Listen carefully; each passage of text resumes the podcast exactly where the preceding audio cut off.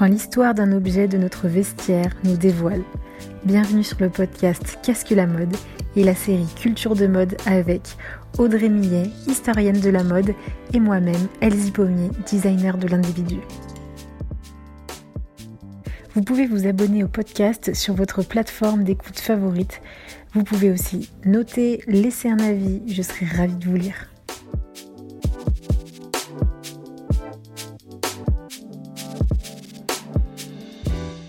Elle est passée d'une pièce du dessous à une pièce classique du dessus. De sous-vêtements pour tous à un classique du costume trois pièces masculin. Elle a traversé des siècles. Aujourd'hui, on parle de chemise. Habillé, habilleur, bonne écoute.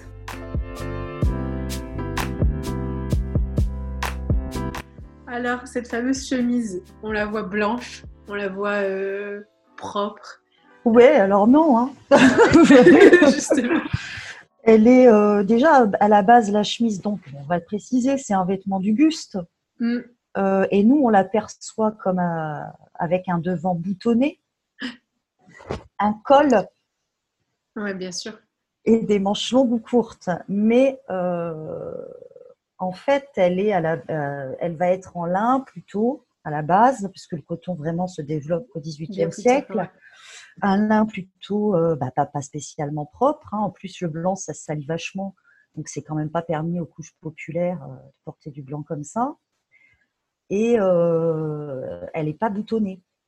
Donc, elle s'enfile par la tête. Elle descend sous les fesses parce qu'on s'en sert de sous-vêtements et c'est la raison pour laquelle on dit cul et chemise que le cul va avec la chemise. On est ah voilà. Et... puis du coup, ça vient aussi euh, de, enfin, on, a cette, cette, étymologie et cette histoire dans la chemise de nuit.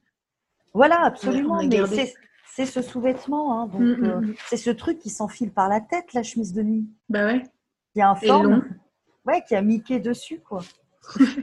et qu'on porte du coup tout de suite sur la peau. Il n'y a pas de doublure, il n'y a pas euh, voilà, c'est sur la peau, c'est un sous-vêtement. Exact.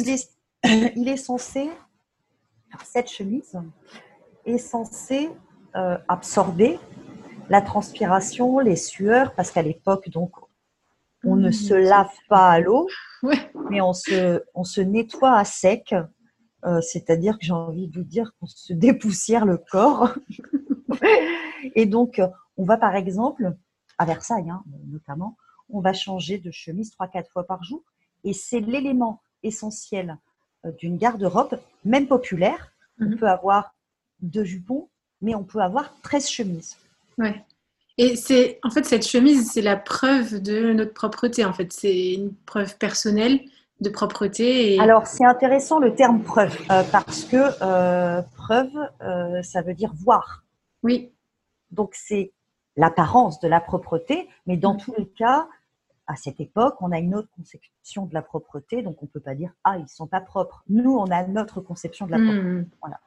Puis avec euh, euh, l'épisode précédent, on peut ajouter qu'un bon parfum euh, bien chargé dessus donnera l'impression d'une bonne odeur. Voilà, d'une propreté.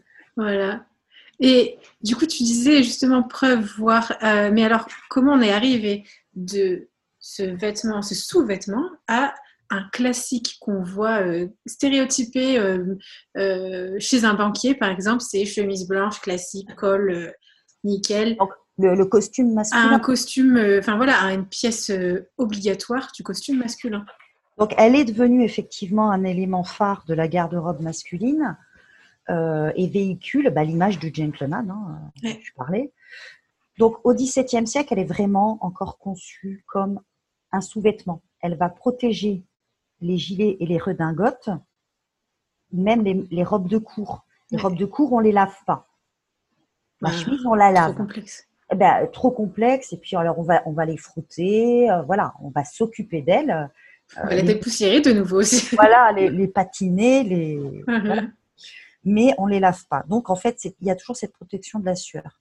Ensuite, durant la Révolution française, euh, on va refuser un certain nombre de pièces de l'Ancien Régime. Hmm.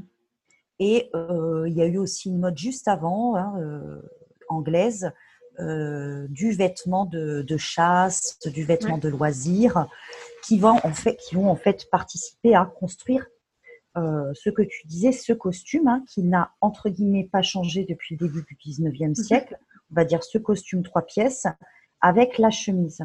C'est ce qu'appelle Karl Flöger la grande renonciation masculine. Hmm. Euh, on renonce aux dentelles et aux, aux, prout-prout, hein, aux paillettes, euh, pour le côté bourgeois et cet uniforme capitaliste hein, euh, du 19e siècle. Et là, le, plus marrant, le plus marrant quand même, parce qu'il y, a quand même des hommes qui se marrent encore un peu, notamment les dandys. Ouais. Ils vont utiliser cette chemise pour faire du pour booster leur tenue et qui vont, donc le beau Brumel, hein, ce dit très très connu, et qui vont en faire euh, une pièce à part entière. Alors, euh, il y, aura moins de dentelle, hein, pas de dentelle, mais on va quand même avoir euh, une chemise qui ressort du costume et elle peut être rouge, par exemple, avec des pois blancs ou extrêmement blanche. Hmm. pour montrer que vous appartenez à la haute société. Donc, il y en a quand même quelques-uns qui s'amusent et c'est là que la chemise devient vraiment une, pièce à part entière. Ouais. Elle était, elle était là, euh, elle est devenue en fait euh, très fonctionnelle. Euh, du coup, elle s'est, elle s'est émancipée, on va dire, et elle s'est montrée pour être vraiment une pièce en soi, une pièce mm. justement, on n'est plus caché par la royauté, par tout ce frou-frou en quelque sorte, et on montre l'essentiel. On revient à la chemise, quoi on, limite, on n'est plus dans le cupcakes du vêtement euh, qui dégouline, mais euh, elle va quand même, euh, cette chemise, parce que la distinction de classe sociale est au centre du truc. Hein.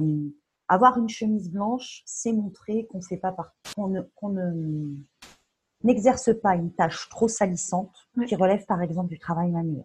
Ouais. Bah, c'est pour ça que en fait, euh, c'est la chemise, elle s'est pas découverte d'un seul coup. C'est d'abord euh, les poignets qui se sont montrés de plus en plus et le col aussi. Mm. Les cols. Mais avant 1860, hein, seuls les gentilshommes euh, peuvent porter des chemises. Hein. Mm. Et en fait, on, va dire merci à la à l'industrie de la chimie mm. qui, qui, grâce à l'amélioration des techniques de lessive, va élargir le marché de la chemise. Donc, on va pouvoir les laver euh, correctement. On va toujours les enfiler par la tête hein, au, début. Euh, et ensuite, on va les ouvrir sur le devant. Voilà. Mm. Pour pouvoir s'habiller seul également. Oui, parce que j'allais dire, euh, là, il y a une différence. Bon, plus trop maintenant avec parce qu'on a zappé, on zappe de plus en plus tous les codes, mais le boutonnage de devant chez l'homme et chez la femme normalement est différent. Euh, côté gauche euh, pour celle qui la porte en tant que femme et côté droit pour l'homme Alors, ça, hein en fait, ça va dépendre des chemises. Il y a aussi des chemises qui se euh, boutonnent à l'arrière, ah selon l'effet qu'on veut donner.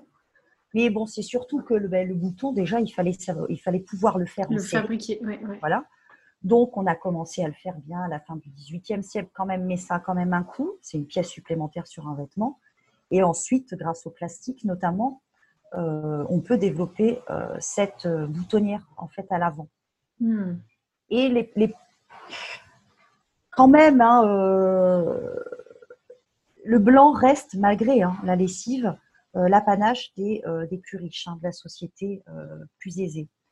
On a une boîte, donc Brown Davis et compagnie, qui commercialise en fait des chemises à rayures donc qui ont très très très bien marché. Mais il y a toujours ce soupçon de saleté. Hmm. Voilà, c'est pas blanc, donc c'est plus sale. Et euh, en fait, qui, euh, des rayures. Donc déjà, c'était l'infamie durant le Moyen Âge, hein, donc on n'est pas complètement à fond, hein, on ne s'enlève pas euh, ses préjugés de la tête, mais également la couleur.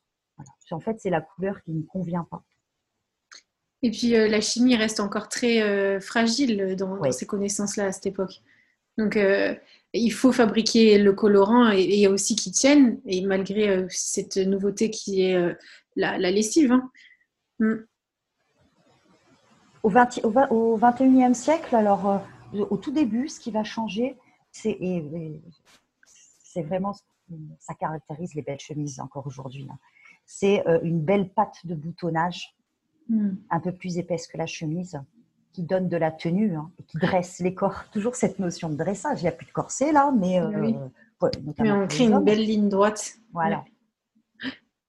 Et il y a un port de tête, du coup, parce que cette, euh, le, le col aussi est euh, maintenu. Il est, il est, il y a une- des fois même jusqu'à avoir une triplure ou des, des baleines euh, pour avoir un port de tête bien droit, Mais bien plusieurs- statué, quoi. plusieurs chercheurs expliquent que le corset, euh, c'est oppressant pour les femmes, ok, mais qu'en fait la chemise est loin d'être naturelle. Et on en parlait la dernière fois sur la, euh, on parlait de la robe. On disait là, c'était un vêtement naturel qui permet le mouvement. La chemise n'est pas l'élément naturel d'un corps masculin. Non, elle vient tout enfermer. Elle vient enfermer le col, là, le cou, quoi, et les, les poignets aussi qui sont. euh, parce que les, les poignets sont. Il y en a une variété infinie, mais euh, assez large, et puis du coup, ça vient euh, couper toute la, la souplesse En du fait, poignet. euh, la chemise, c'est plusieurs attaches. C'est Mhm. le cou, le buste et les poignets. Mhm. Ça fait quand même beaucoup pour un seul vêtement, l'air hein. Et, euh, mais euh, du coup, ils vont, euh, les fabricants euh, vont suivre. De toute façon, on est en pleine, euh, en pleine euh, essor des modes hein, et in- intensification des échanges au 19e, au début du 20e siècle. Ils vont vraiment chercher à développer euh, dans une concurrence croissante. hein, euh, par exemple, des boutons en nacre et en plaques, certains en laiton, des pointes de colle, ça c'est géant, amovible. Ouais. Le col amovible, si vous avez une chemise de base, ça vous, ça vous permet de porter euh, 15 chemises différentes avec la même chemise par mois. hein. Ouais. Et c'est ça qui fait la différence dans la chemise, c'est surtout c'est le col qui fait tout quoi. Et la disparition du gilet. Mm. Cette disparition du gilet, en fait, elle a ajouté à la chemise, ce qui gâche la ligne de la chemise, clairement, c'est la poche. Ouais. La poche qui va tuer cette symétrie ou qui va rajouter euh, un double tissu. euh, et donc, en fait, une poitrine supplémentaire, un élément supplémentaire anatomique qui n'avait pas lieu d'être quand il y avait le gilet. Ouais. Et parce qu'on a osé aussi euh, euh, dans le vestiaire masculin euh, s'habiller sans veste aussi. Elle, elle était même plus recouverte, donc euh, on a on avait besoin de certains repères, de garder des repères euh, sécurité. Mais euh, ce col, en fait, il a été maltraité. Euh, on en parle finalement assez peu souvent euh, parce qu'il a hum, le col traditionnel disparaît en même temps que du nœud papillon. Voilà. Ah ouais. Donc, quand le nœud papillon euh, euh, disparaît, donc le col traditionnel euh, va disparaître et on va ajouter un col très basique Mhm. pour une cravate. Ouais. Le col cassé, tu parlais du col Voilà. cassé avec euh, le nœud papillon. Mais là, c'est en train de revenir grâce à, à, à cette volonté justement de qualité, d'exigence, euh, de rigueur.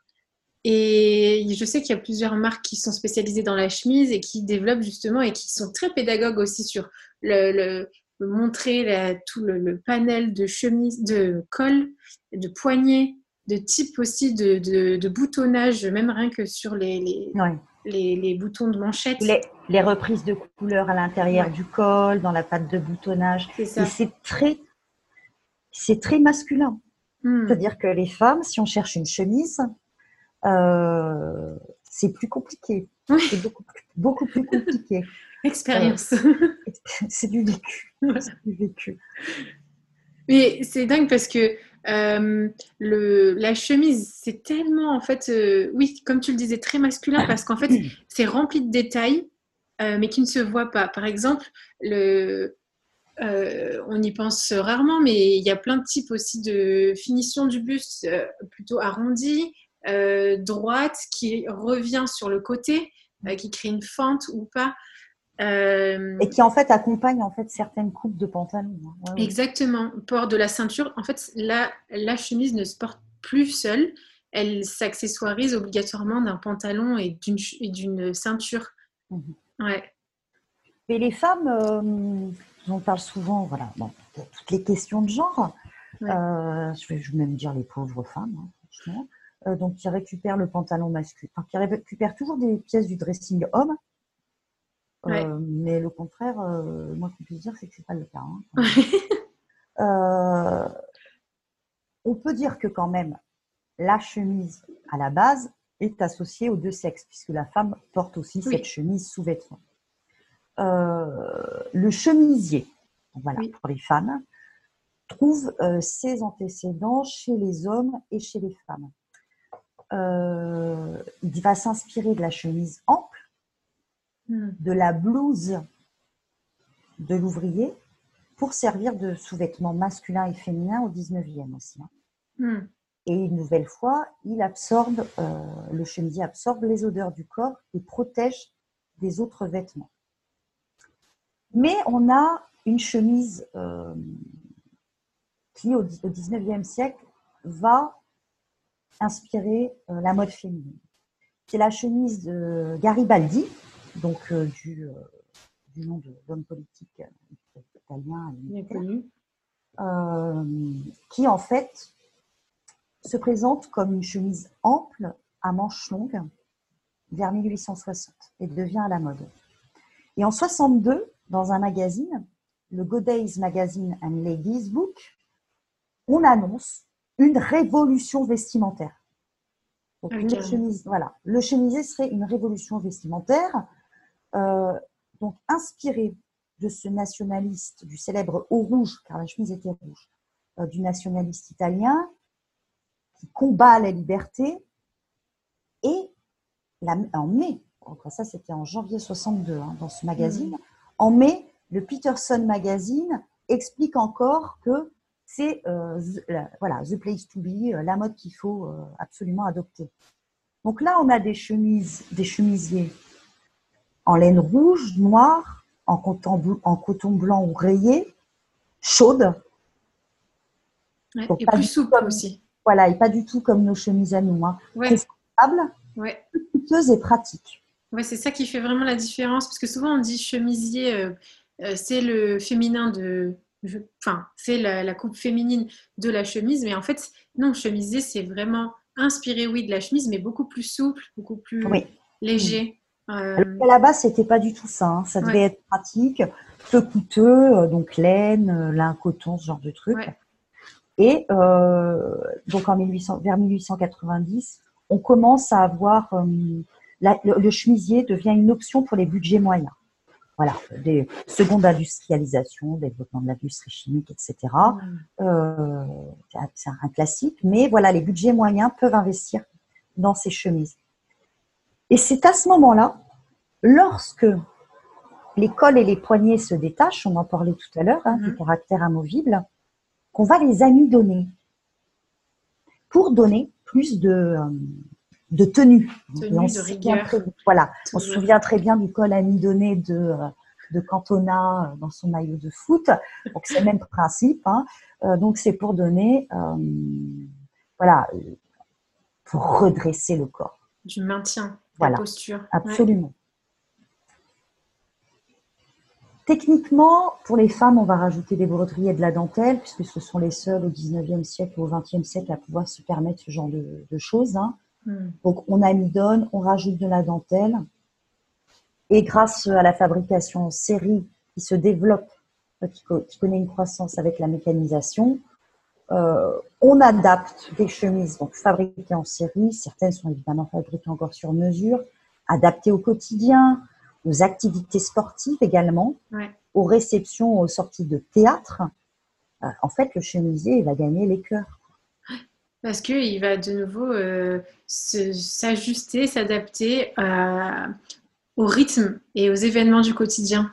Voilà, et, on- et- et puis on en fait, bon, alors c'est aussi le- l'essor du marketing. On en fait une pub un max. hein. Là, tout à l'heure, je parlais euh, quand même deux magazines à trois mois près en 1862. Hmm. Et Montgomery euh, Ward, hein, qui est une marque américaine, en, 19 en 1895, dans son catalogue printemps-été, vend le chemisier comme frais, confortable et à la mode. Hmm. Là, il réunit toutes les qualités du monde. hein. Évidemment, les machines à coudre plus puissantes permettent d'ajuster de manière plus précise euh, euh, la chemise. Et donc, en fait, de mon- ouais. voilà. Donc, en fait, de monter des chemises euh, beaucoup plus précises, moins larges, plus Ouais. ajustées, avec des pinces poitrines. Donc ça, c'est grâce à la machine à coudre, hein, enfin, au développement de la machine à coudre. Oui, parce qu'on connaît surtout la, coupe droite. Après, il y a cintré sur les côtés. Et puis ensuite, il y a pince poitrine, donc plus ajusté, et même dans le dos aussi. Ouais. Alors, pour réaliser ces chemises qui plaisent tellement aux femmes, là, c'est le moment, euh, c'est le moment un peu triste, hein, euh, parce que bon, l'industrie de la mode, c'est pas non plus c'est pas toujours la, joie. La plus éthique, et ça ne date pas du 21e siècle, excusez-moi. Donc, pour réaliser euh, tout ceci, il nous faut quand même une main-d'œuvre hein, docile, plutôt bon marché, évidemment, capable de travailler 70 heures par semaine. Hmm. Donc là, on est au 19e, hein, c'est magique. Culture du euh, coton aussi. Hein. Alors, voilà, l'esclavage avant, mhm. la main-d'œuvre de l'industrie de la mode, c'est que du bonheur. Alors, et là, on a un grand scandale. On a un très, très grand scandale. C'est un atelier de chemise à Manhattan, qui est extrêmement connu. Euh, c'est le Triangle Shirtwaist Company. Euh, donc, si on, on veut vous dire que c'est le, le H&M de la chemise de l'époque. Donc, ce grand atelier dans le quartier de Manhattan, à New York, est installé euh, aux trois étages supérieurs d'un immeuble de 10 étages. Et les patrons garantissent une production maximale, tout simplement en verrouillant les portes de sortie pour que les employés ne puissent pas sortir avant d'avoir fait leur, euh, euh, leur temps d'heure et leur temps de pièce. Manque de peau, c'est tellement bien entretenu que le 25 mars 1911, un incendie se déclare, les portes sont verrouillées, je vous le rappelle, et 500 travailleurs, beaucoup d'immigrants juifs âgés de 13 à 23 ans, sont pris au piège et 146 femmes meurent en moins de 15 minutes. Hmm. Une main-d'œuvre, hein, bien entendu, euh, exclusivement féminine. Hmm. Donc, euh, c'est euh, le problème, effectivement, de la main-d'œuvre, hein, surtout sur des pièces qui sont assez précises, hein, comme la chemise ou comme la basket, la sneaker, qui demandent à un moment, toujours, qu'on le veuille ou non, c'est comme ça, l'intervention d'une main-d'œuvre très spécialisée sur certaines tâches, voilà, très techniques, euh, pas qualifiées, à qui on refait faire les mêmes tâches euh, voilà, tout le temps euh, dans une routine, là pour le coup extrêmement négative, qui va mourir. C'est la première grande, grande, grande catastrophe industrielle du textile. Hein. Ouais. Donc, quand on parle du Rana Plaza, oui, j'allais dire Fashion Revolution. C'est une répétition, en fait. C'est de nouveau. On répète l'histoire. Puisque c'est le capitalisme qui façonne euh, la production, euh, les gestes et l'emploi de la main-d'œuvre, euh, c'est le capitalisme qui gagne. Or, capitalisme que, bien entendu, c'est ça qui est très difficile dans ce genre de procès, c'est quelle est la figure du capitalisme? Ouais. Un modèle politique, techniquement, n'a pas de visage. Je peux pas dire c'est Bob le patron. Et le problème, il est là. C'est que euh, quand on accuse un modèle et non pas seulement la responsabilité euh, des directeurs du système productif, en fait, il n'y a, plus de responsable. Hmm. Donc ça, c'était le moment un peu grave hein, quand même. Oui, mais c'est c'est euh, assez, je trouve, symbolique aussi que ça se retrouve sur une production de chemise, puisque la chemise, euh, le col blanc. Enfin, euh, tu vois, c'est symbolique, hein, mais je trouve ça euh, assez puissant. Donc c'est le moment où il façonne le produit type du gentleman et du capitaliste, du capitalisme, que ça se passe mal. Ensuite, des, contemporains, bon, un petit peu avant, hein, à la fin du 19e siècle, s'inquiètent, notamment à Londres, hein, en Angleterre, mmh. s'inquiètent euh, des conditions d'exercice de cette main-d'œuvre et des conditions sanitaires. Pour quelles raisons Parce qu'ils ont peur que les maladies restent dans les vêtements de ces gens sales qui les font. Et le parfum ne suffisait pas, on le savait. Donc c'est un peu dramatique, mais bon, on peut quand même conclure que le chemisier est quand même comme la chemise, hein, une pièce essentielle des garde-robes. euh, parce qu'en fait, elle autorise énormément de variations. Oui. Voilà. Bah, dans... si on faisait un petit peu plus attention par l'école, donc un col un peu plus rond, un col un peu type Claudine, un col un petit peu plus pointu pour être plus sévère.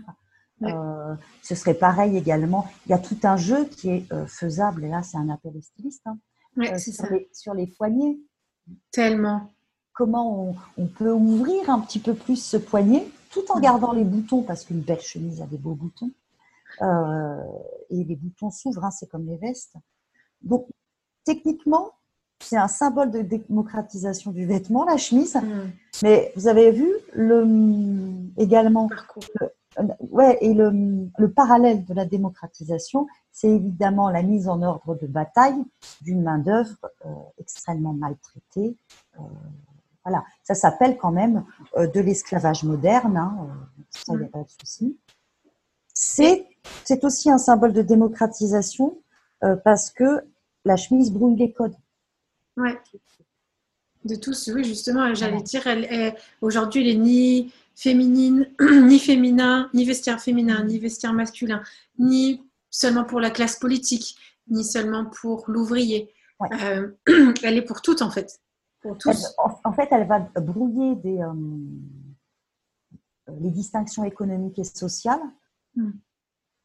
Mais comme tout produit qui à un moment se retrouve brouillé, oui, parce qu'en fait, on n'en connaît plus les codes aussi. Voilà, mais il euh, reste quand même quelques codes. Hein. Oui, mais parce que ça me fait penser euh, au col officier, par exemple. Le col Mao, pardon. Absolument. Euh, il s'appelle Mao parce que Mao. enfin, mais par démarche subversive ou je ne sais quoi, Andy Warhol va le porter alors qu'il n'est pas du tout pro système politique et économique de ce fameux. Ah, c'était censé être une euh, même avant Mao. Euh, oui, voilà. C'était euh, révolutionnaire. c'était techniquement donc ça a été repris pour les travailleurs, mais en fait à la base c'est une veste, c'est pas une chemise, oui. mais à l'avant boutonnée au cou. Et donc effectivement elle tire son nom de Mao Tse-tung, donc qui a été chef de la République populaire de 49 à 76. Hein. Et le col haut est plié pour épouser parfaitement le cou. Hein. En fait, c'est ça. Euh, euh, mais dès, euh, dès le début du XXe siècle, des versions annoncent ce fameux col appelé a posteriori Mao pour s'opposer. Donc, ce sont les étudiants chinois qui, qui étudient au Japon, qui veulent en fait euh, s'opposer au col-cravate hmm. européen et qui vont en fait s'inspirer de la tenue de la tenue militaire prussienne. Donc c'est un peu chelou comme, comme histoire. Euh, Mais c'était toujours symbole de, en tout cas, de révolution, de contestation. ah, il y a une, bien sûr. Il y a une vraie contestation. Euh. Dans, ce, dans ce port du col. Et c'est intéressant justement, je trouve que on, perd justement cette histoire et ces codes de la chemise et de, de, ces, de ces cols, de ces boutonnages, de ces, de ces manches, euh, de ces poignets, pardon. Et, et en fait, ce serait super intéressant, comme tu disais tout à l'heure, appel au styliste, de, redécouvrir ces codes pour euh, continuer de jouer avec, parce qu'aujourd'hui, elle est, elle est blindée de motifs, elle est surfaite, elle est dans toutes les matières, hein, en jean, en soie, en chambré, Oxford. Moi, je trouve que l'idée euh, géniale, c'est le, caractère amovible. Hein. Ouais. Des cols et des poignets. On achète une chemise de base, noire, un buste, ouais. Hein. Euh, même, même en motif. Hein. Euh, et puis on rajoute, ça, ça c'est juste formidable. Tellement. Il y a trois codes quand même de base. Hein. C'est-à-dire que le blanc, ça confère une autorité. Le col euh, non boutonné, bah, ça montre que vous êtes un peu flexible. Et le col anguleux, alors, étonnamment, donc c'est ce qu'on apprend en psychologie du vêtement, le col anguleux serait un indicateur de créativité. Ah. On, me reprochait tout le temps ça, et ben maintenant j'ai un argument. Voilà, c'est ça. je portais toujours des cols trop classiques. comme ça, ouais, mais apparemment, euh, voilà, l'angle. je savais pas du tout. Je sais pas, c'est peut-être parce qu'il y a, je sais pas, il y a peut-être un vieux reste de Kandinsky là-dedans. peut-être. Comme ça. Mais ça, ça c'est super intéressant ces codes. Et je voulais juste terminer euh, une petite question parce qu'aujourd'hui, bon, on, fait, on a fait cet appel au styliste à, redécouvrir un peu cette chemise. Euh, là, il s'amuse juste dans la façon de la, de la, porter en ce moment. Tu as vu que c'était une grande bataille entre euh, porter à l'intérieur ou à l'extérieur. Maintenant, il y a la moitié et je trouvais ça super intéressant parce que avant c'était toujours porté à l'intérieur. On disait que c'était avec ceinture, pantalon parce que à l'extérieur, c'était carrément signe de négligence, d'irrespect. Et du coup, bah justement, euh, révolutionnaire, on a petit à petit sorti la chemise de, euh, euh, du pantalon. Et aujourd'hui, on est dans ce flou social. Et je trouve super intéressant de se retrouver sur cette asymétrie du porté de la chemise. Ou la rentrée devant. Et un pan à l'extérieur. La rentrée devant ou la, la sortir derrière. Mais dans tous les cas, ça correspond à certains milieux. Enfin, je veux dire, on ne verrait pas euh, un étudiant qui sort de Dauphine euh, se présenter, se présenter à, un hmm. entretien comme ça. J'y pense parce que j'ai des étudiants là-bas. Euh, mais bah, c'est vraiment une question d'adaptation au contexte social. Enfin, c'est délirant. Il hmm. faut vraiment que ce soit quand même dans un contexte assez créatif. Quoi. Ouais. Et du coup, pour toi, toi, tu es plus porté à l'intérieur ou à l'extérieur de la chemise? Euh, à l'intérieur. Ouais.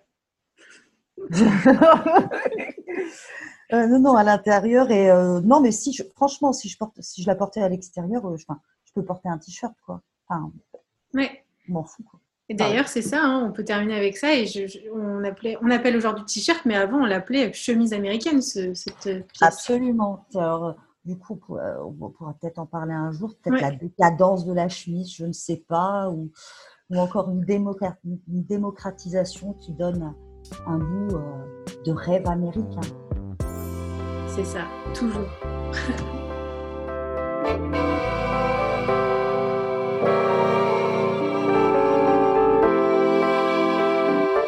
Vous voulez réagir à cet épisode N'hésitez pas à m'écrire sur contact.qu'est-ce que la mode.com.